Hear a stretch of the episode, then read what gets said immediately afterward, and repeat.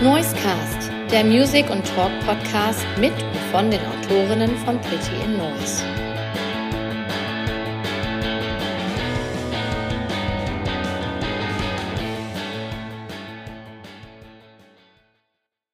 Herzlich willkommen und zurück beim Noisecast. Diese Woche ist wieder Pin-Autor Marc am Start und ich habe wieder ganz wundervolle Gäste, nämlich zwei Bandmitglieder der Band Still Talk.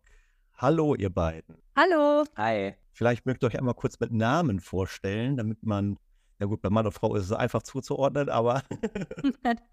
ja, ich bin Tanja, ich bin Sängerin bei Still Talk. Uh, und ich bin äh, Lukas, wie gesagt, und ich spiele Gitarre bei Still Talk. Also ihr seid eine total äh, spannende Band und ihr habt dieses Jahr echt viele Konzerte gespielt wo ich auch die Möglichkeit gehabt hätte, euch zu sehen. Und ich muss mich erstmal entschuldigen, weil ich habe die Möglichkeit nicht wahrgenommen, weil ich im Kopf eine andere Band hatte. Ich dachte, ihr wärt so eine Instrumentalband gewesen. Ah. Was ihr gar nicht seid. Ja, ich weiß gar nicht wieso, aber ähm, und dann war ich nämlich, ich war auf dem Mainstream, da wart ihr, ne? Ja, genau. Genau, wie, wie, wie war euer Gig dort? Wo, wo habt ihr gespielt? Welche Bühne? Äh, wir haben da in dieser, hinten in der Stage, wie hieß das? Ah. Also da in der, in der Halle ja. wir, wir gespielt. Club, Club Stage heißt die, glaube ich. Club Stage. Club genau. Stage, ja. Aber das war aber auch pervers heiß an dem Tag. Ja, voll. Äh, da, da, da drin ging es tatsächlich einigermaßen. Ähm, ja. Ich glaube, als wir gespielt haben, war es dann äh, eher unangenehm. Aber äh, die Show an sich war super, super schön. Also das ganze Festival war für uns echt äh, schön. Wir sind dann auch als Band den ganzen Tag noch geblieben. Vor allem das erste Mal, dass man wirklich auf so einem Riesenfestival gespielt hat und einfach mal zu sehen, wie das alles abläuft. Und ähm, ja, das war einfach super spannend für uns. Das war tatsächlich der erste große Festival-Auftritt? Äh, ja, genau, ja. Ja, dann kam, kam ja direkt ein paar hinterher, nämlich die andere Möglichkeit, die ich gehabt hätte, dann aber auch leider verpennt habe, weil ich immer noch dachte, ihr wärt diese komische Instrumentalband. äh, auf dem Deichbrand wart ihr. Ja, genau.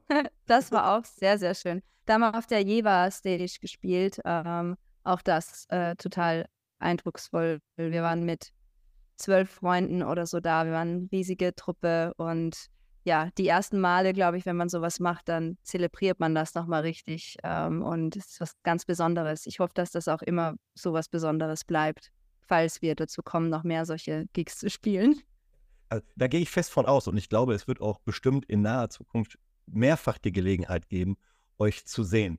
Ich möchte aber jetzt erstmal so ein bisschen auf die Geschichte eurer Band äh, zu sprechen kommen. In eurer Bandbio steht das Qu Quintett aus der schönsten Stadt am Rhein. So zitiere ich jetzt mal daraus. Ähm, aber ähm, der, der Stein des Anstoßes war wirklich äh, Tanja, äh, dass diese Band entstanden ist. Ja, schon. Ähm, ich bin irgendwann 2015 aus äh, Österreich nach Köln gezogen ähm, wollte äh, eine neue Stadt äh, nach meinem Studium in Wien, eine neue Stadt kennenlernen. Und ähm, Luki kannte ich tatsächlich schon. Ähm, ähm, dadurch, dass ich eine Band in Salzburg hatte, ähm, gab es da irgendwie, hat, hat man sich einfach mal kennengelernt. Und ähm, genau, ja, Luki war einer der einzigen Menschen, die ich kannte in Köln. genau, aber auch da war es anfangs kein Thema, wirklich Musik zusammen zu machen, weil Luki auch eine Million Bands hat. ähm, also da war für mich auch immer, den kann ich nicht fragen, weil der hat eh schon so viel zu tun. Und dann hat das ein paar Jahre gedauert und es war auch fast schon wieder so weit, dass ich Köln fast verlassen hätte. Und ähm, dann habe ich nochmal eine andere Truppe kennengelernt, wo dann der Micha und der Kevin, Drummer und, und Git äh, Gitarrist äh, in der Band, ähm, kennengelernt habe. Und irgendwann kam dann das so zusammen, der Lukas ähm, und die von der anderen Truppe und es sollte ursprünglich eher ein, ein Solo-Projekt sein, weil ich hatte schon Erfahrungen mit Bands, ähm, wo das so mühsam war, immer ähm, Entscheidungen zu treffen, mühsam sich auf, ja, sich zu einigen. Und dann dachte ich mir, ah, ich mache jetzt Solo. ähm, und dann haben wir das gemacht, haben so ein paar Songs gemacht und dachten, hey, das fühlt sich aber doch irgendwie an wie eine Band. Genau, und jetzt bin ich super happy, weil wir eine Band sind und weil wir uns gut vertragen und äh, weil wir eine gute Zeit haben. Nochmal einen Schritt zurück. Was hast du denn studiert? Ja, äh, ich habe Jazzgesang und Instrumental- und Gesangspädagogik studiert. Ich bin aber allerdings überhaupt keine Jazzsängerin. ähm, ja. und dann bist du nach Köln gegangen. auch mit dem Ziel, in dem Bereich was zu machen? Oder was? Du wolltest eine neue Stadt, hast du jetzt gesagt? Aber war jetzt erstmal gar nicht klar, was du beruflich dann dort anfangen willst. Nee, ich habe zuerst Gesang, also mache ich auch jetzt noch äh, Gesangsunterricht gegeben und habe dann auch eine Weile mir gedacht, so, mh, hm, ich glaube, das mit dem Musikmachen, das lasse ich sein, weil irgendwie das, das passt einfach nicht. Es kommt nichts zusammen, was sich irgendwie gut anfühlt und dann habe ich mich voll auf das Unterrichten gestürzt und dachte ich, ich werde jetzt so ich mache mein eigenes Gesangsstudio auf und werde irgendwie Top-Gesangslehrerin. Und irgendwann habe ich gemerkt, nee, das Musikmachen, das fehlt mir. Das muss schon sein. Und du hattest eben gesagt, du warst schon kurz davor, wieder zurückzugehen aus Köln. Was für ein Zeitraum war das denn? Und ich bin jetzt in Köln angekommen bis zu dem Zeitpunkt, äh, ja. ich gehe vielleicht wieder zurück. Das war so Anfang 2018. Da ähm, ging eine äh, Beziehung, meine Beziehung in, in die Brüche und auch in dieser Beziehung war ich ziemlich isoliert. Also ich hatte wirklich keinen sehr großen Freundeskreis ähm, und hatte einfach das Gefühl, okay, ich bin, glaube ich, fertig hier. und dann, ja, kam es ganz überraschend ganz anders. Ja. Und jetzt habe ich die besten Freunde. ich, ich, hätte jetzt mal nach kulturellen Unterschieden gefragt zwischen ja. Österreich und Köln und wie das vielleicht auch äh, kreativ sich ausgewirkt hat.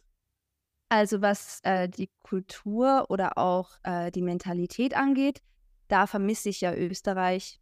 Wobei, ne, jetzt muss man drin. Ähm, was die Mentalität angeht, vermisse ich Österreich ja nicht so sehr. Ähm, was Kultur angeht, ich habe ganz viele tolle hm, Freunde, die Musikerinnen und Künstlerinnen sind in Österreich, die sehr, die, die immer sehr innovativ in, mit ihrem Sound sind und die sich immer wieder neue, spannende Sachen einfallen lassen. Ähm, also kulturell und, und musikalisch passiert da schon sehr viel. Ich muss aber auch sagen, dass ich mit der Musik, die ich machen möchte, es immer doch sehr schwer fand, ähm, Gleichgesinnte zu finden, MusikerInnen zu finden, die mit mir eine Band gründen wollen. Ähm, genau, irgendwie dieses Pop-Punk-Emo-Ding. Ähm, da hatte ich nie wirklich eine Szene in, in, in Österreich, wo wirklich viel los war. Und das ist doch hier ganz anders. Ähm, ja. kann vielleicht. und dann hast du den Lucky gefunden, beziehungsweise du kanntest ihn schon vorher. Hast dich aber nicht getraut äh, zu fragen, wie sieht's aus? Können wir das zusammen machen? Weil, Luki, du warst busy.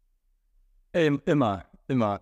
Ähm, genau, das war dann, ich glaube, der, der Auslöser war damals, dass äh, Tanja hatte mit Still Talk als Solo-Projekt schon eine EP rausgebracht tatsächlich, ähm, bevor wir anderen dazugekommen sind. Ähm, die hat sie dann auch selber alles eingespielt. Ich glaube, bei einem Kumpel in Österreich, wenn ich mich richtig erinnere. Ähm, und dann war es auf einmal was Thema, das ganz live zu spielen. Es standen also tatsächlich irgendwie Shows an, die ähm, halt von irgendwem gespielt werden mussten. Und so ist dann äh, im Grunde die Band da drum gekommen. Also es war eine Notwendigkeit da, ähm, MusikerInnen zu haben, die Tanja live unterstützen. Und ähm, es war halt einfach direkt, waren das die richtigen Leute. Aber habe ich nicht sogar mal noch davor, bevor die Shows an, äh, äh, ich finde das Wort nicht, ja. anstanden, habe ich auf Musiker in Köln ähm, gepostet. Ich suche eine Band und ich suche MusikerInnen. Und der Lukas hat das gesehen und war so, frag doch mich, ja. bevor du hier auf, auf in der Facebook-Gruppe nach Menschen suchst. Ja. Aber wenn du so busy bist, warum treibst du dich denn überhaupt noch in so einer Gruppe rum, Luki? also, ähm, das ist jetzt halt über die letzten Jahre dann auch zu, äh, zu meinem äh, Hauptding geworden, auf jeden Fall. Ich fühle mich super wohl. Es ist ähm, tatsächlich bei mir, obwohl ich aus NRW komme, sehr ähnlich äh, wie bei Tanja gewesen früher. Ich habe immer Leute für Emo-Bands gesucht, aber niemand konnte da irgendwas mit anfangen oder hatte da Bock drauf oder so. Die Leute waren alle irgendwie noch älter als ich, die damit was mit anfangen konnten. Und äh, von daher war ich sehr froh, dass ähm, ähm, dass ich die Möglichkeit hatte und auch jetzt noch habe, da irgendwie dran teilzuhaben. Und ähm, ich nehme die Zeit gerne. Es ist ähm, sehr viel, was bei Still Talk anfängt. Gerade du hast ja eben auch schon gesagt, wir haben dieses Jahr echt viel gespielt. Ähm, aber das fühlt sich für mich überhaupt nicht als Belastung an. Also ich fühle mich immer gut in der Zeit verbringen und finde das einfach schön, das zu machen. Das, also, ja. Super. Ihr hattet die, äh, du hattest die erste EP eben angesprochen, die hatte so einen elendig äh, langen Namen, ne? Ah, das, das war dann die erste EP als Band, wirklich. Achso. Okay. Meine, die, die, die EP, die, die ich äh, dann noch solo gemacht habe, die habe ich gelöscht von äh, Spotify. Die, die gibt es nicht mehr zu hören. Und ich muss, äh, ich kann auch erzählen, warum. Äh, zum einen war ich ja auch nicht mehr so begeistert davon, aber vor ein paar Monaten, als wir die erste Single von diesem, von dem Album, das jetzt kommt, aufgenommen haben, äh, rausgebracht haben, das war Headcheck, gucke ich so auf unser Spotify und so ein Song von der ganz alten EP war so in unseren Top-Songs plötzlich. Und ich dachte mir so, wer hört das denn? Und dann gucke ich so in der, in der App, da kann man sehen, wer das wo und wann hört. Mein Papa. Mein Papa hat das so, so, so oft gehört. Die hatten Baustelle zu Hause und ich glaube, der hat das tagelang auf Repeat. Und ich war so, Papa, du musst aufhören. Du zerhaust uns die Top-Songs auf Spotify, weil die sind halt, die sprechen nicht wirklich für die Band, wie sie jetzt ist. Also wirklich, da irgendwie gerade die Single rausgebracht, die wirklich innerhalb der ersten paar Tage schon ein paar tausend ähm, Listens bekommen hat, zu unserem großen Glück. Aber keine Chance gegen Tanjas Vater, der das Ding da echt auf Repeat ballert. Ich stelle mir das vor, man sagt ja auch irgendwie, wir hatten mal so ein Marder oben unterm Dach. Und mhm. äh, da sagt man ja auch, man soll Radio ausstellen und Musik laufen. Ja, ja, das vertreibt genau. den. Vielleicht genau. war das ja das. Der eine Song von Still Talk. Er macht die Marder fertig. Ja. Aber er ist auch cute, also äh, er ist Fan. Er mag auch die neuen Songs. Aber er hat mich trotzdem gebeten, ihm den alten Song dann zu schicken, damit er den noch hören kann. Das ist die, ist die, also du hast sie gelöscht bei Spotify, ist die denn irgendwie physisch erschienen, die erste EP? Nee, nee, das war ein digitaler Release. Okay. So. Ja. Da sehe das noch äh, irgendwo dann mal ganz, ganz rares Sammlerding. Ja. Ja. Wenn ihr das nicht hört, wäre das ja auch mal äh, ein cooles Geschenk, wenn du das irgendwie vielleicht releasen könntest, so als Einzelnes. Wäre doch ein cooles Geschenk.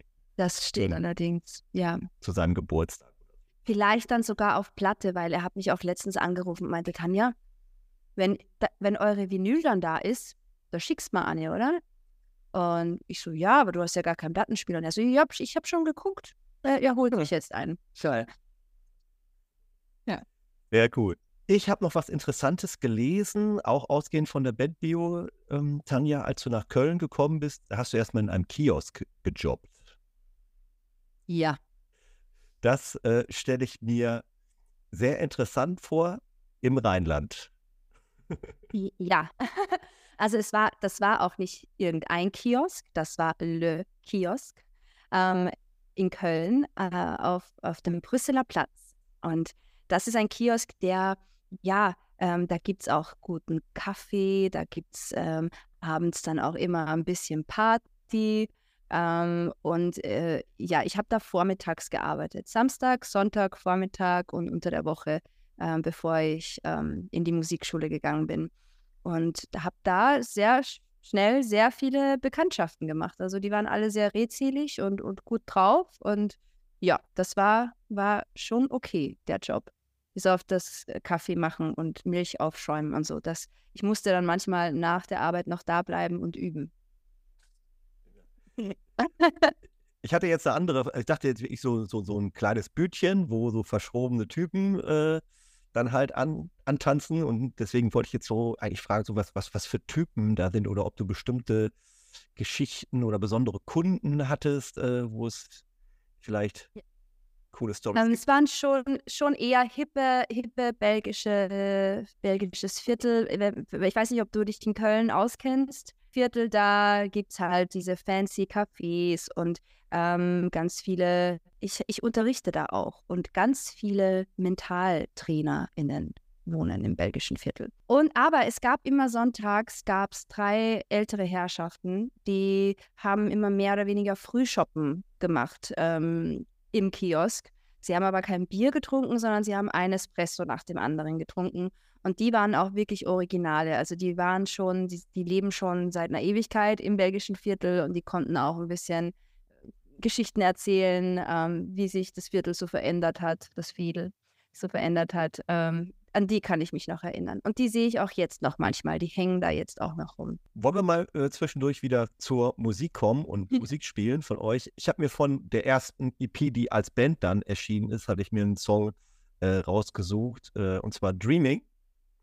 Würdet Ja. ihr damit d'accord gehen, wenn wir den nehmen? Auf jeden Fall, ja, voll. Und, und als zweiten Song, ähm, hinter diesem Song steht, glaube ich, gerüchteweise, der Bandname ist dadurch entstanden. Äh, vielleicht könnt ihr einmal was zum Bandnamen erzählen. äh, erzähl du das mal. Ich erzähle das. Ja, ich habe mir ja auch irgendwie überlegt. Genau. Ähm, ich, ich liebe die Band Jimmy Eat World.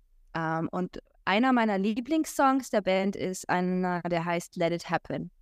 Und ähm, den habe ich beim Autofahren immer wirklich äh, auf und ab gehört. Und ähm, die, die, die Hook, also der Chorus geht, ähm, Talk, talking a lot, but it's still talk. Und dieses Still Talk ist irgendwie so, das sticht da so hervor. Und ja, irgendwann habe ich mir gedacht, Still Talk, Still Talk. Ja, okay. Das ist der Name. Dann nehmen wir die beiden Songs zusammen. Ähm, Nochmal auf Jimmy Eat World zu sprechen zu kommen. Ich finde diese Band auch ganz hervorragend. Ich weiß auch noch, als das Album rauskam, war nicht äh, Let It Happen sogar die erste Vorab-Single von diesem Album. Oder war das äh, dieser der Big Casino? Ah, Big, Cas Big Casino war die erste, dann kam der. Ja, Dann war ich schon richtig heiß auf das Album, aber das, das Album ist gesagt, Chase the Slide ist das, ne? Chase It Slide, ja. Gehört nicht zu meinen Lieblings-Jimmy Eat World-Alben. Wie sieht's bei dir aus? Ja. Äh, ja, ich habe ich hab schon so eine sehr besondere Beziehung zu diesem Album. Ähm, ich, es, ist, es ist super poppig, es ist, ähm, äh, aber ich, ich habe es einfach in einer gewissen, bestimmten Phase in meinem Leben super viel gehört. Und ähm, dadurch ist es für mich auch ein ganz besonderes. Und ich finde aber, eine Sache macht mich sehr traurig. Ich habe Jimmy Eat World mehrmals live gesehen, auch seit sie dieses Album released haben. Und sie haben noch nicht einmal Let It Happen live gespielt. Ähm, ja, das macht mich. Unfassbar. Ich habe die auch vier, fünf Mal gesehen. Meistens waren es Festival-Gigs. Ich glaube zweimal Solo, aber ich weiß gar nicht, ob zu der Platte. Hm. Dann könnte es ja vielleicht gewesen sein. Ich finde die Sets immer recht ähnlich bei denen. Also die wechseln wenig Songs aus. Ja.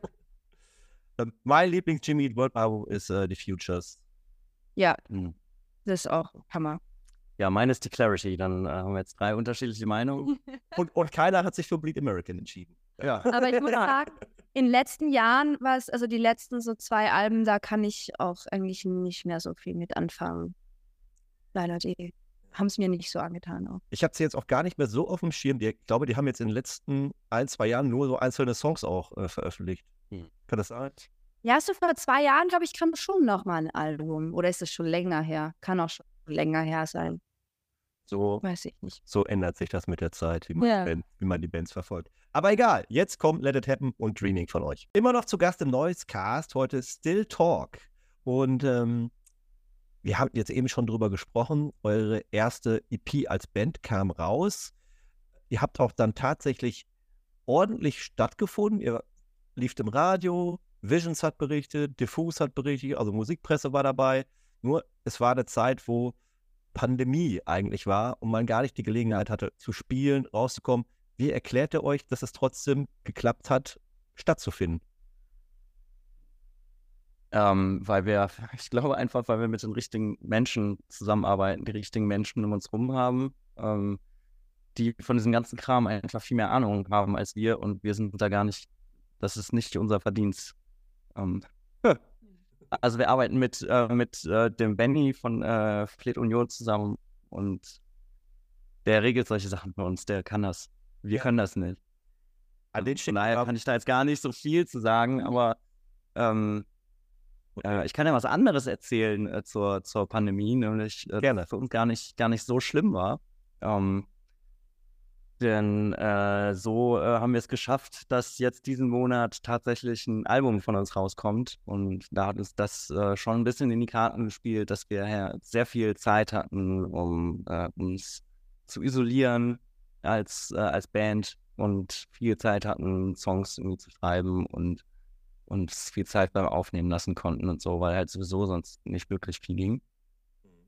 Aber Wenn du diesen Entstehungszeitraum des Albums beziffern müsstet, von wann bis wann war die Arbeit an dem Album? ähm, so ziemlich von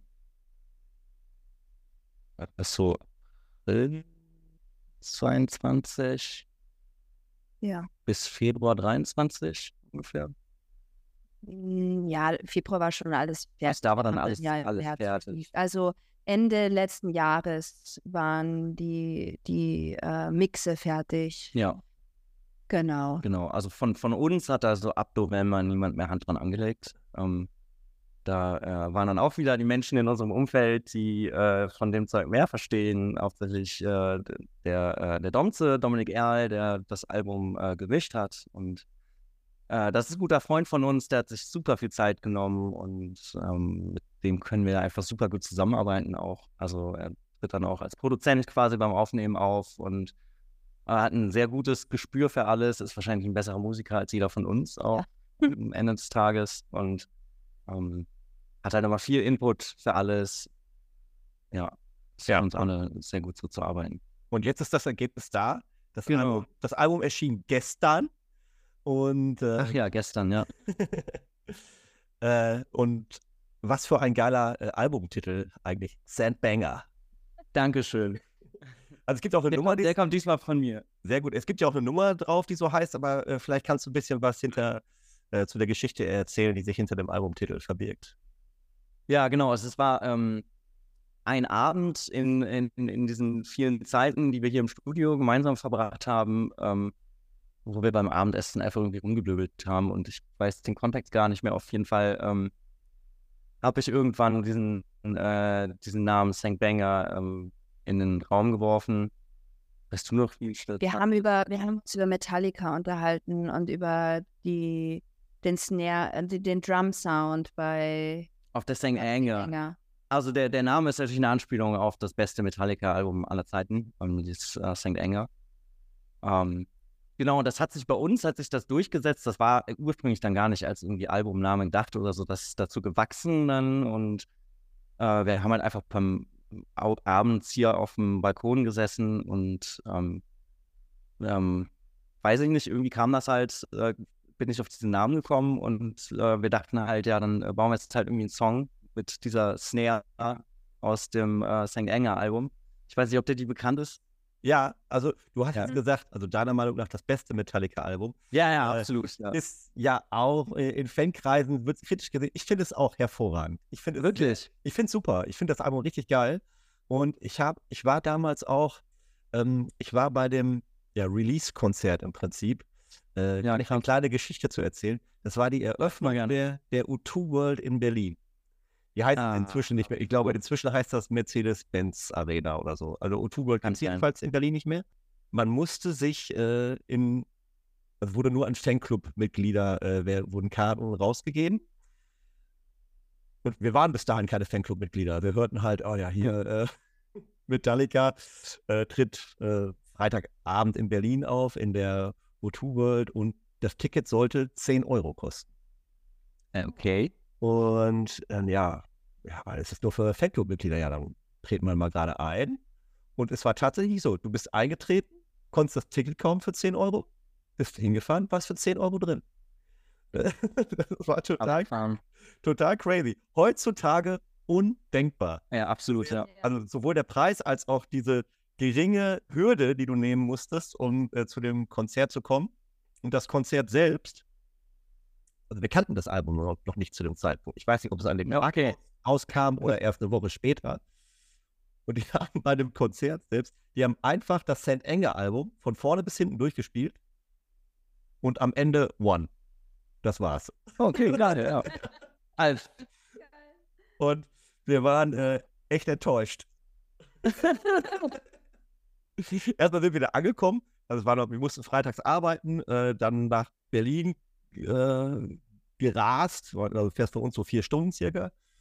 Und ähm, ja, Taschen ins Hotel geschmissen, ab zur U2 World. Dann sollte es irgendwie um 20 Uhr anfangen. Ich glaube, Metallica sind um 23 Uhr auf die Bühne gekommen. Keine Vorband, nix. Also du, du saßt halt um 20 Uhr auf dem Platz und hast gewartet. ja. Ja, jetzt muss ja losgehen, ich will den Anfang nicht verpassen. Und dann kamen sie dann nach drei Stunden, ballerten das Album durch. wovon man keinen Song kannte, bis auf vielleicht Ja. die Single. Hinten kommt One und tschüss. Keine Zugabe, weg waren sie. Okay, es hat 10 Euro. Das sind ja auch alles so furchtbare Bretter auf diesem Album, ne? Das sind ja alles so 7-Minuten-Songs, die nur zwei Parts haben. Genau, genau. Und im, Na im Nachhinein finde ich das Album ja super. Und wenn ich das Album vielleicht auch vorher gekannt hätte und so, dann hätte ich diesen Abend auch ganz anders zu schätzen gewusst. Vermutlich. Aber naja, das war eine nette Erfahrung. Ja, Geil. das ist auf jeden Fall eine geile Geschichte. Immerhin. In welchem Jahr war das? Wann kam das raus? Also, ich schätze mal, war das. Warte, das habe ich gerade eine neue Stelle angefangen. Die Stelle habe ich 2006 angefangen. Muss so irgendwie Hm. zwischen 20, 2006 und 2008 gewesen Mhm. sein. Irgendwo da, Ja. Ja, gut hin. schätze ich mal. Genau. Also ich, ich bin Lehrer und ich ähm, äh, musste, da hab noch mit meinem Sportkurs, den ich da freitags nachmittags habe, haben wir eine Stunde vorgeholt. Die waren aber noch so nett und haben gesagt, ja klar, wenn Sie zum Metallica-Konzert fahren, dann kommen wir gerne Mittwochnachmittag und äh, holen das vor. Dann können Sie nachmittags schon wegfahren. Ja, gut. Geil. Okay. Ich würde sagen, äh, spielen wir doch Sand Banger und Sand Anger als äh, Ja, auf jeden Fall, ja, geil. Gabelnummer. Geil. Geil. Ja, passen auch sehr gut zusammen, finde ich. Lass uns jetzt ein bisschen über die Songs auf eurem gestern erschienenen Album reden. Ähm, ich habe mir so ein paar Highlights äh, rausgesucht. Äh, Sand Banger war einer davon. Move to LA, äh, was für ein Kracher. Ähm, der Song transportiert ja auch eine Botschaft. Vielleicht kannst du, Tanja, ein bisschen was äh, zu der Botschaft erzählen. Ja, ähm, in, in Move to LA ähm, arbeite ich ähm, diese Unzufriedenheit ähm, auf, die sich bei mir durch so meine 20er ähm, gezogen hat, in denen ich ähm, es, in denen es mir unheimlich schwer fiel, äh, mir Ziele zu stecken und realistische Ziele zu stecken und die auch wirklich konsequent zu verfolgen, ähm, weil ich mich gefühlt immer so leicht ablenken lasse. Ähm, und das führt dann immer zu Frust und ähm, am Ende fühle ich mich so, als würde ich nichts von dem, was ich mir wünsche, erreichen. Und das ist so, was, was zu Move to LA ähm, geführt hat. Äh, der Titel Move to LA ist, ich habe mich erinnert äh, daran, als ich noch klein war, als ich elf war oder so, habe ich immer, wollte ich einen Reiseführer ähm, haben für Kalifornien und habe zu meinen Eltern gesagt, wenn ich groß bin, dann ziehe ich nach LA. Äh, also ich hatte immer schon diese Faszination irgendwie bescheuerterweise mit äh, dieser Region. Ähm, genau, und auch das habe ich nie gemacht. Ich bin aber jetzt auch happy in Köln. Ähm, aber das ist nur wieder eins dieser, dieser Ziele, die ich mir immer wieder gesteckt habe, die ich nicht realisiert habe. Äh, das, das Songwriting selbst ist das jetzt immer, also es war ja mal so ein Solo-Projekt und als Solo-Projekt gedacht und angelegt, dann kamen die weiteren Bandmitglieder dazu. Ist das Songwriting selbst jetzt äh, eine Sache nur von dir, Tanja? Ähm, also die Texte größtenteils schon, ja. Ähm, es gibt aber auch Momente auf dem Album, zum Beispiel Luki hat einen Part, ähm, einen, einen gescreamten Part, da hat er auch dann den Text geschrieben. Und ich glaube, bei Headcheck hat die Bridge der Domze geschrieben. Aber ansonsten ähm, schreibe ich größtenteils die Texte. Und bei diesem Move to LA Song, diese Kritik an dem Druck des Selbstoptimierungswahns, Mhm. ähm, wie sieht es da bei dir aus, Luki? Äh, ist das, da gehst du auch völlig mit d'accord oder ich spiele es hier, weil ich, ich bin engagiert. Nee, nee, äh, ich ähm, finde äh, nicht, nur, nicht nur diesen Text hervorragend, also ich stehe da überall voll dahinter. Aber Ähm, fühlst du auch nix. du das auch? Ist das etwas, was dich in deinem Leben so ein bisschen beschäftigt? Der, äh, der, der, der Druck, sich selbst zu optimieren, oder? Ja. Boah, also ich, ähm, ja, schon. Also wer, wer nicht irgendwie auf eine Art und Weise ist jetzt ähm, nicht meine größte Baustelle, sage ich mal. Ich habe da äh, andere Probleme. Ähm, aber das, äh, der, der Song ist ja auch viel irgendwie so ein bisschen tongue-in-cheek äh, gegenüber ähm, diesen Selbstoptimierungssachen und ähm, da gehe ich auf jeden Fall voll, äh, voll mit. Also das fühle ich, fühle ich genauso. Also ich finde das oft auch ähm, alles ein bisschen weird, ähm, wenn Leute das damit übertreiben und kann dem selber eigentlich nicht super viel abgewinnen für mich jetzt. Also. Wie geht ihr denn innerhalb eures Bandkosmos so mit sozialen Medien überhaupt? Das ist so eine gute Frage. Das ist, ist eine gute Frage. Ja, das ist eine sehr, sehr gute Frage. Ähm, ja, also Social Media ist bestimmt äh, ähm, nichts, was uns jetzt besonders leicht fällt, also präsent zu sein, auch als Band. Ähm, wir sind auch nicht die, die privat immer direkt irgendwie die Kamera draufhalten. Und die, man hat dann schon oft diesen, diesen Druck, dass man denkt, okay, wir müssen jetzt, wir müssen was posten. Ähm, dann sagen viele, ja, am besten jetzt auch auf TikTok. Und wir sind so, nee, was soll man denn jetzt hier auf TikTok machen? Das wäre auf keinen Fall irgendwie für uns Wird nicht authentisch. Genau. Ähm, also wir machen das, so viel man es eben halt machen soll, was auch immer das bedeutet. Aber es ist ja, es ist auf jeden Fall Thema, dass wir auch oft denken, unser Auftritt auf Social Media könnte vielleicht noch besser sein. Also es schwierig. kommt eigentlich bei fast allem, was wir machen, ähm, kommt irgendwann ähm, irgendwie mal die Frage, hat eigentlich jemand das Ganze mitgefilmt, dass wir eine Story machen können oder so. Also äh, wir versuchen da alle so ein bisschen Auge drauf zu haben und ähm, versuchen uns dann gegenseitig auch irgendwie ein bisschen zu schubsen und ähm, tatsächlich machen wir wirklich auch nur Instagram. Also wir haben, glaube ich, gar keinen anderen wirklichen Social-Media-Kanäle. Ja. Aber ich will das auch natürlich auf keinen Fall schlecht reden, weil es gibt auch super schöne Momente, wenn es um Social Media geht. Immer wenn ähm, jemand sich Zeit nimmt, um uns äh, ein paar nette Worte zu schicken oder uns zu sagen, dass der oder der Song sie jetzt in dem Moment ähm, gerade richtig doll berührt, dann ist das schon etwas, was, was super, worüber wir uns freuen und was, was wir wertschätzen. Ähm, genau, also das hat natürlich auch schöne Seiten. Genau. Luki hat die Frage schon beantwortet, die jetzt Anschluss stellen wollte. Wo seid ihr überall unterwegs? Ja, ihr beschränkt, es, ihr beschränkt es auf Instagram. Ähm, ich hatte gestern oder vorgestern, weiß ich gar nicht, ich habe diese Woche ein paar Podcasts aufgenommen, ja. äh, mit dem Sänger von der Band Van Holzen gesprochen. Ja. Cool. Ähm, und der, die sind sehr, sehr aktiv. Die sind aber auch sehr jung, also sie sind erstaunlich jung. diese Band. Also die, ich glaube, die haben mit 13 angefangen, die ersten Platten zu veröffentlichen. Die sind jetzt ja. gerade an, Anfang 20 und bringen das vierte Album raus.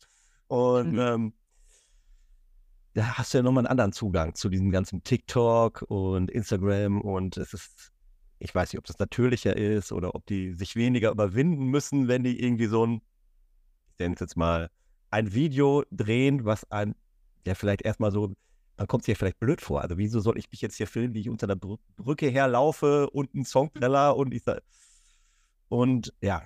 Und er meinte aber, also völlig im Kommen wäre momentan YouTube Shorts. Ach, wirklich? Aha.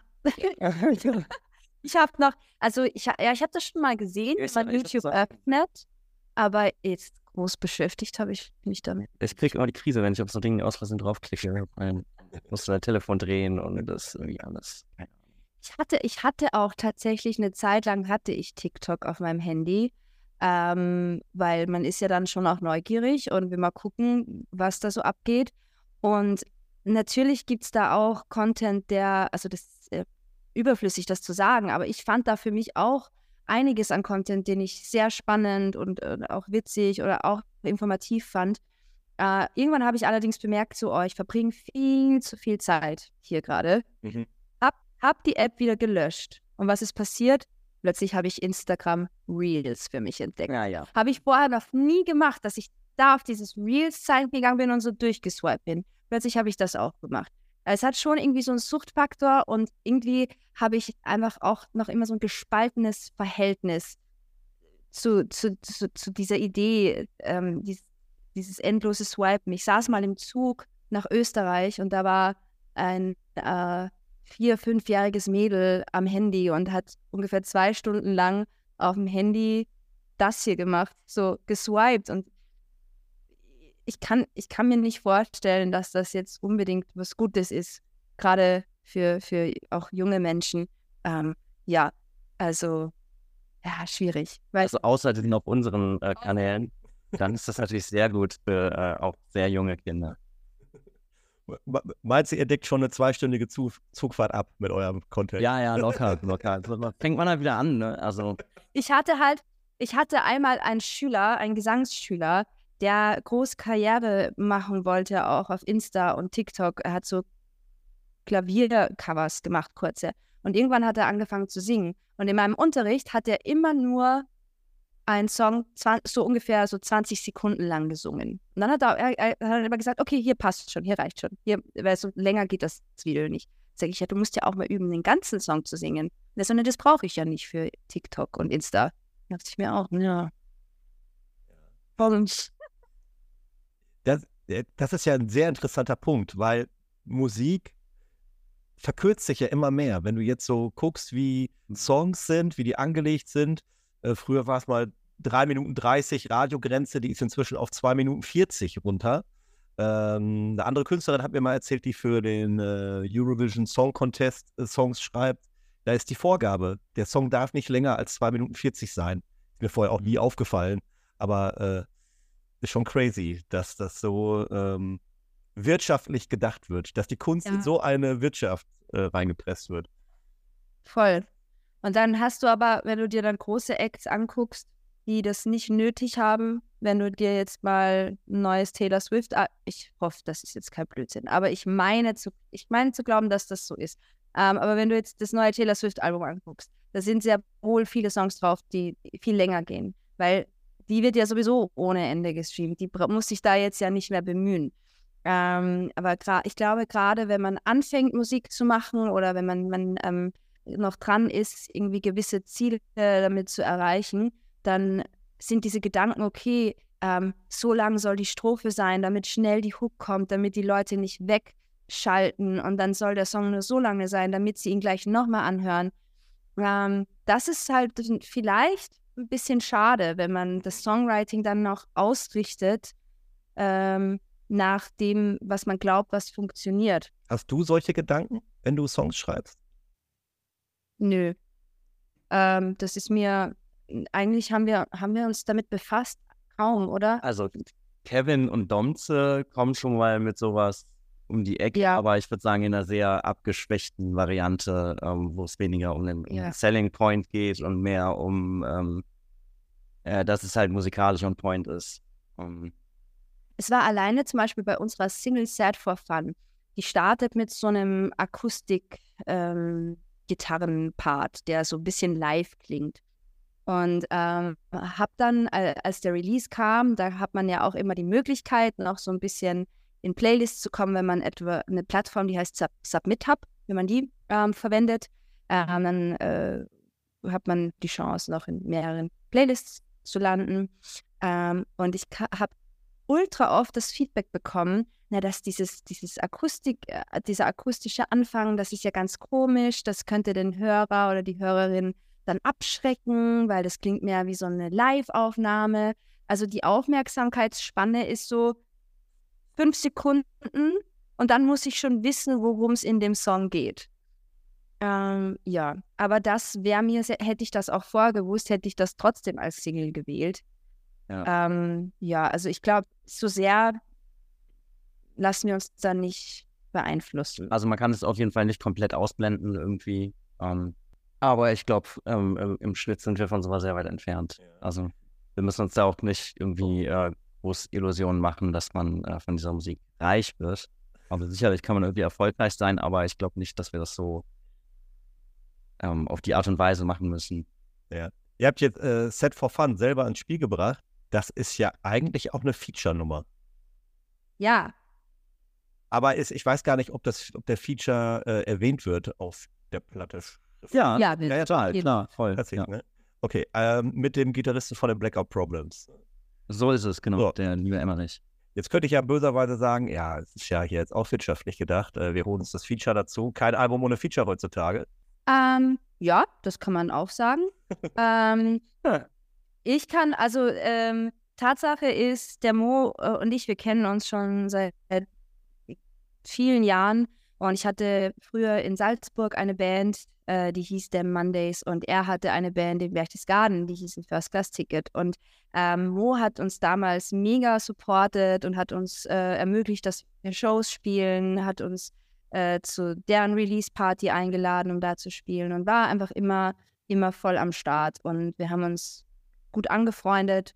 Irgendwann bin ich nach Köln gezogen, er ist irgendwann nach München gezogen, ist zu den Blackout Problems ähm, und wir haben immer darüber gesprochen, dass wir das irgendwann machen, egal ob auf seiner Platte oder auf meiner, also auf unserer Platte oder ja, irgendwann werden wir ein Feature machen. Und als dann der Song entstand, habe ich wieder an ihn gedacht und ähm, habe ihm geschrieben. Und so ist es zustande gekommen. Natürlich sieht das, das muss man schon sagen, klar, wenn da dann ähm, Emery steht, dann gibt es vielleicht noch ein paar Leute mehr, die sich das anhören. Ähm, aber es ist eigentlich in erster Linie ja ein, ein freundschaftlicher Gedanke dahinter. Ich äh, kann auch, äh, ich wollte jetzt keine Schärfe reinbringen oder so. Nee, nee, alles gut. Äh, ist, das ist ähm, mein Lieblingssong von der Platte tatsächlich. Ähm, ah. Hätte ich jetzt auch gefragt, Vielleicht auch vielleicht deswegen diese äh, besondere Position ganz am Ende ähm, des Albums. Ähm, ich finde ich find ja auch die Blackout Problems ganz großartig. Aber wenn ich so Still Talk nehme und alles, was ich mir jetzt so nach und nach angehört habe, ist das so eine Nummer, die vereint irgendwie alles, wofür Still Talk stehen könnte. Würdet ihr das unterschreiben? Ja, voll. Ja. Ja. ja. äh, du, du meinst, die Nummer Set for Fun vereint das alles? Ja, ja, genau. Ja, Ah, das fühle ich auch so, ja. auf jeden Fall.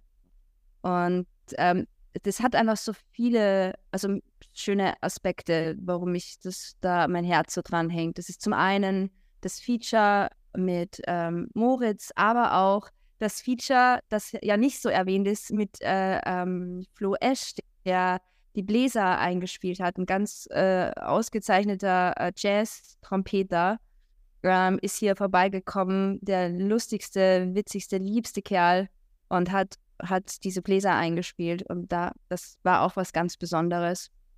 Und es war auch das letzte, dieser Schlussteil von Sad for Fun war das letzte, was wir für das Album aufgenommen haben. Und ich, äh, das war auch ein besonderer Moment. Micha hatte, also unser Gitarrist, hatte an dem Tag Geburtstag. Wir wollten hier im Studio feiern und ich hatte noch keinen fertigen Text für diesen Schlussteil. Ich war so, warte mal, ah, was mache ich da? Und dann habe ich mich mit Domzer, mit unserem Produzenten, nochmal in der Regie eingesperrt. Wir haben kurz gequatscht und dann haben wir das runtergeschrieben und eben aufgenommen und dann war es fertig. Und ja, etwas, was sich anfangs so schwer und, und un unmöglich angefühlt hat, war plötzlich, okay, da ist es. Manchmal braucht es den Druck, dass, dass, ja. dass Diamanten entstehen. Ja. Wie setzt ihr den Song denn live um?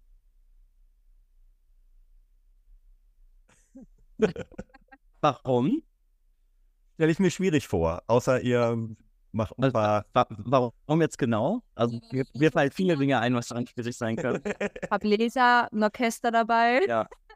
Den, den, äh, den Moritz, den. Der äh, redet, so einem, hast du den mal gesehen? Der ist sehr klein. Den, den haben wir in so einem Rucksack. nee, ich habe ihn noch nicht gesehen. Aber ist ja die Frage, entweder reduzierst du den Song oder du spielst mit Backing-Tracks. Äh, ich weiß nicht, wofür, wie ihr euch da entscheidet. Genau, wir spielen immer voll mit Backing-Track. Also das, manche Leute finden das kacke, aber wir ballern. Wir haben auch alle irgendwie einen Klick auf dem Ohr und ähm, das kommt wirklich viel auch vom Backing-Track. Also alles, was irgendwie an Synthes, und das ist wirklich, wir spielen das alles wie auf Platte. Das hören wir manchmal als positiven Kommentar, manchmal als negativen Kommentar. Ähm, ja. Also die zweite Strophe, die singe ich dann einfach. Und die Bläser kommen in abgespackter Version auf dem Backing-Track. Da ist nicht das volle Programm, weil das so, das wäre ein bisschen viel. Aber ja, da ist schon das Backing-Track am Start. Ja, ich bin gespannt, wenn ich euch äh, irgendwie demnächst mal live sehe. Äh, ja. Der Energie wird sicherlich keinen Abbruch tun. Aber ich darf da noch eine Ankündigung machen. Wer diesen Song mit äh, tatsächlich echten Bläsern erleben möchte, am 28. September spielen wir unser Release-Konzert im A-Theater in Köln. Und da wird der Florian Esch da sein. Und da wird er, da werden keine Bläser vom Backing-Track kommen, sondern da spielt er die. Das erfahre ich auch gerade erst und freue mich sehr. auch weil diese Bläser am Ende, glaube ich, äh, so ziemlich das Einzige, was ich auf der Platte geschrieben habe, ist, was nicht Gitarre oder Bass ist. Stimmt. Ja. Okay. Den, den Abend müssen wir uns jetzt schon mal in den Kalender ankreuzen. Ja. Das sowieso, ja, das wird fantastisch. Wir äh, machen dann einen ganzen Tag tatsächlich. Wir machen nicht nur einen Abend. Wir machen den ganzen Tag. Das vorher beim, äh, beim Benny von Fleet Union, der hatte diesen Laden hier ja. in Ehrenfeld ähm, im Popsub. Da sind wir vorher den ganzen Tag. Da spielen, ähm, Tanja spielt irgendwie ein paar Akustik-Songs. Eine Freundin von uns, äh, Moon Junior, ähm, die auch alle unsere Designs macht und auch schon äh, für mich auf dem Deichbrand gesappt hat zum Beispiel. Äh, die spielt auch ein kleines Akustikgitarren-Set. Ähm, ich werde vegane Pizza für alle backen und es gibt irgendwie ein bisschen Bier und sowas. Äh, so als Warm-up-Party und dann kommt quasi erst abends das Konzert zusammen mit äh, Shitney Beers und ähm, City Light Thief, der Band von Benny von Fleet Union. Mhm. Um ihn nochmal unangenehm zu erwähnen. Ja, äh, an den wollte ich eben schon noch liebe Grüße rausschicken, weil äh, der unterstützt auch uns von Pretty in Noise sehr und ja, vermittelt uns immer wieder tolle Gäste für den Podcast. Also, Benny, liebe Grüße. Bitte mach weiter. Wir haben dich alles Benny. Okay, spielen wir Musik. Äh, Set for Fun natürlich und sucht euch was aus von den Blackout Problems. Ähm, von den Blackout Problems. Da gibt es doch diesen Song, der ein Feature hat mit Emmerich. Ist es Emilia? So drin bin ich jetzt nicht bei denen, aber. Ja, den. Ich kann, ich kann parallel. Emilia, okay.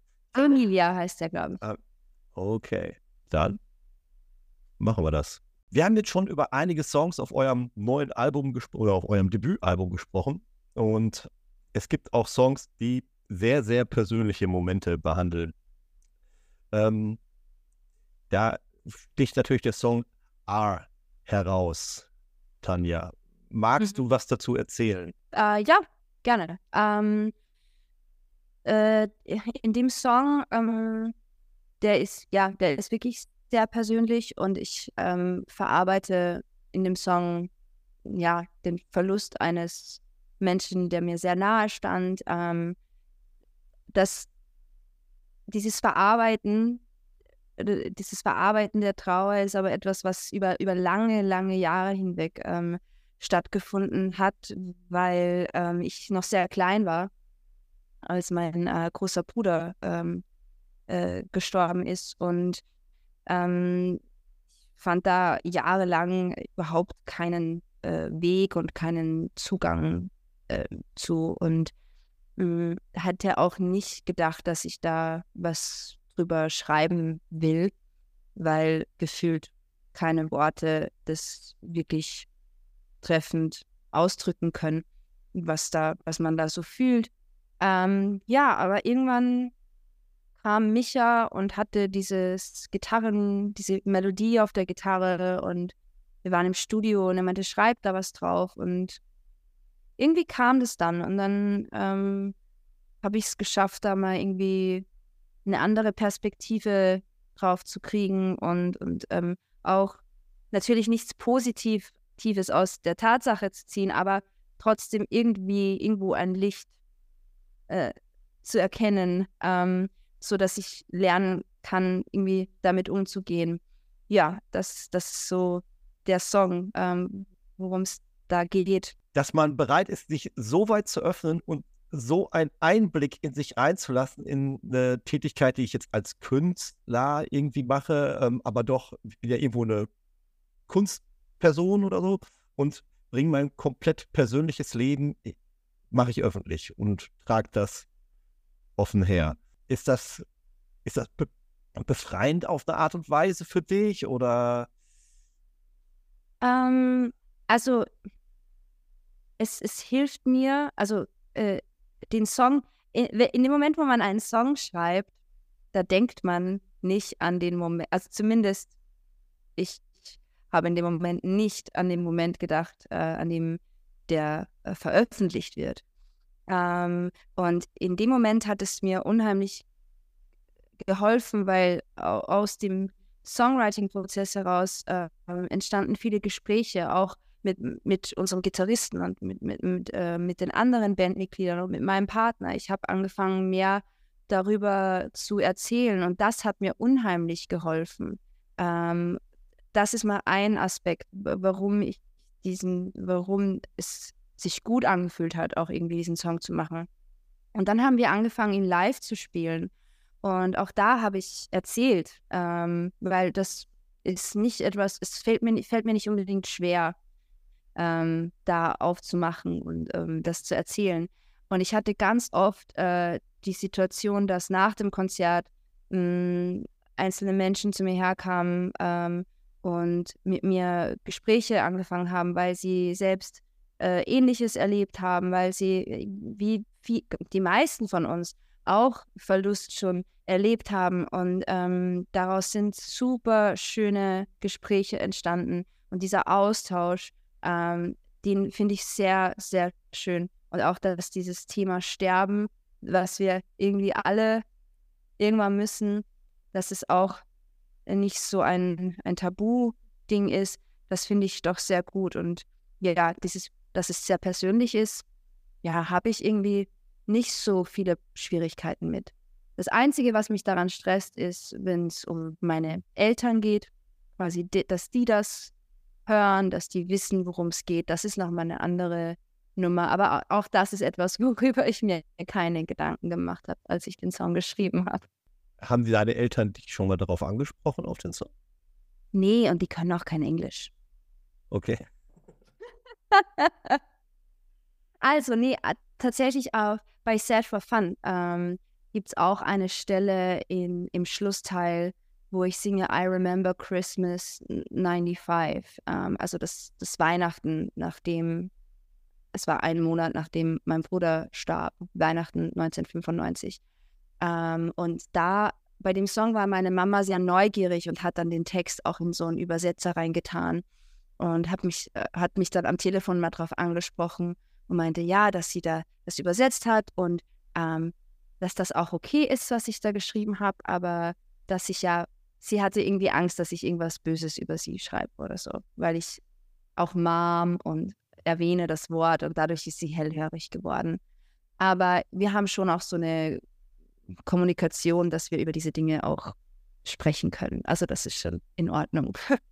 Jetzt muss ich noch einen kleinen Schlenker kriegen, äh, indem ich noch auf eure Live-Tour zu sprechen komme. Ja. Ist jetzt Und wer jetzt Lust bekommen hat, Still Talk live zu sehen, der hatte in den letzten Tagen bereits die Gelegenheit, vielleicht wart ihr auch dort, irgendwo ähm, äh, Tour mit Hot Mulligan und Spanish Love Songs. Was für eine geniale Kombination. Ja, ähm, absolut krank. Absolut krank.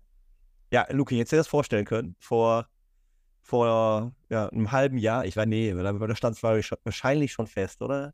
Ja, vor einem halben Jahr hätte ich mir das schon vorstellen können, ja. Aber, zu Beginn des Jahres, wenn ich jetzt zu Beginn des Jahres. Ich sag mal. Auf keinen Fall. Auf gar keinen Fall, nee. Und es ist auch tatsächlich so, dass als äh, Spanish Love Songs damals äh, die Schmalz rausgebracht haben, ich weiß nicht, ob du das Album gehört hast. Ja, kenne ich. Ich glaube, das ist so drei Alben vor dem aktuellen oder zwei vorher, keine Ahnung. Aber ah, das war das, ähm, das habe ich, ich die entdeckt habe.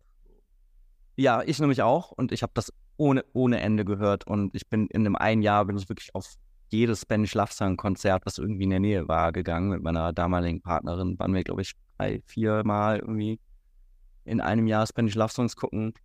Ähm, und jetzt mit denen zusammen auf Tour zu gehen und dann noch mit Hot Mulligan zusammen, die ich auch ähm, super feier, ist natürlich toll für uns alle. Mhm. Also für mich vielleicht am meisten, weil ähm, aber Micha, die meiste, ähm, meiste Verbindung zu. Aber Micha feiert auf jeden Fall Hot Mulligan. Ja. War krass, ja. Also es ist uns alle toll. Ja.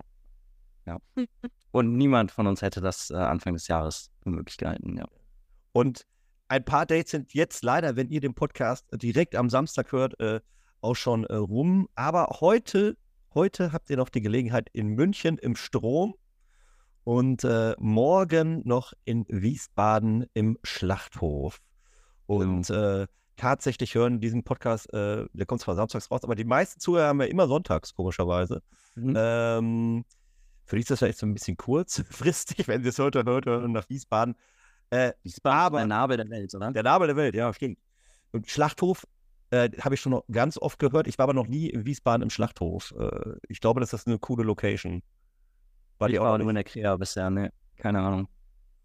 Ähm, dann geht's weiter. 24. September, Offenbach, Hafen 2.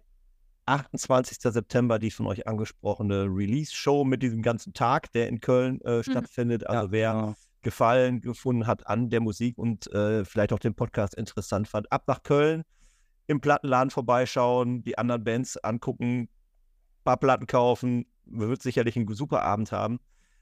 1. Genau. Oktober, Berlin Franz Club als Support für Captain Planet.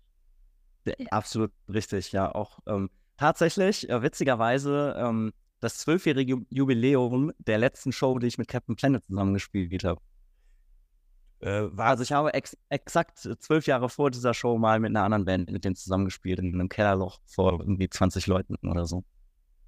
Mhm. Und äh, Captain Planet waren ja letzte Woche bei uns im Podcast zu Gast und haben euch ja natürlich auch gegrüßt. Was ihr aber noch nicht wissen könnt, weil na, wir machen jetzt äh, doch den gläsernen Podcast. Die Aufnahme ist, äh, bevor die Captain Planet Folge draußen ist. Was? ja. ähm, 2. Oktober erneut Captain Planet Support in Dresden in der Chemiefabrik. Und dann hat man am 21. Genau. Oktober erneut in Wiesbaden die Chance, euch zu sehen. Ja. Genau, die Show steht schon was länger und ähm, jetzt diese Fuhr Wiesbaden Show ist halt das ist ja schon, aber das ist wirklich ungewöhnlich für eine Band eurer Größe. Okay, das andere ist die Support-Tour. Ah ja, guck. Äh, ja, dann, dann, ist es doch äh, normal. Ich meine, äh, man spielt ja nicht unbedingt äh, innerhalb von fünf Wochen zweimal in einer Stadt. Das ist aber das zweite Mal dieses Jahr schon, ja, dass uns das passiert. Wo war das denn? Das letzte Mal in Bamberg. Bamberg, ja. ja. Kommen da viele Wiederholungstäter? Äh, also wir haben da auf so einem auf so einem Festival erst gespielt. Und dann, und dann hatten wir ja noch eine normale Show im, im Live-Club, ich sag so. Ja, es war beides cool. Ja, man kommt ja auch so ein bisschen ins Gespräch mit den Leuten. Waren halt welche da, die gesagt haben, oh, wir waren auf dem Festival, ja. hat uns gut gefallen, jetzt wollten wir eine ganze Show sehen. Ein paar waren da auch da, ja. Mhm. Das spricht doch nur für eure Live-Qualität.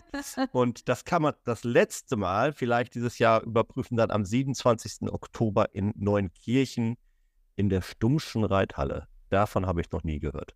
Ich auch nicht. Ja auch. Und das war aber jetzt bei ganz vielen Läden so dieses Jahr, dass die von uns noch niemand vorher kannte.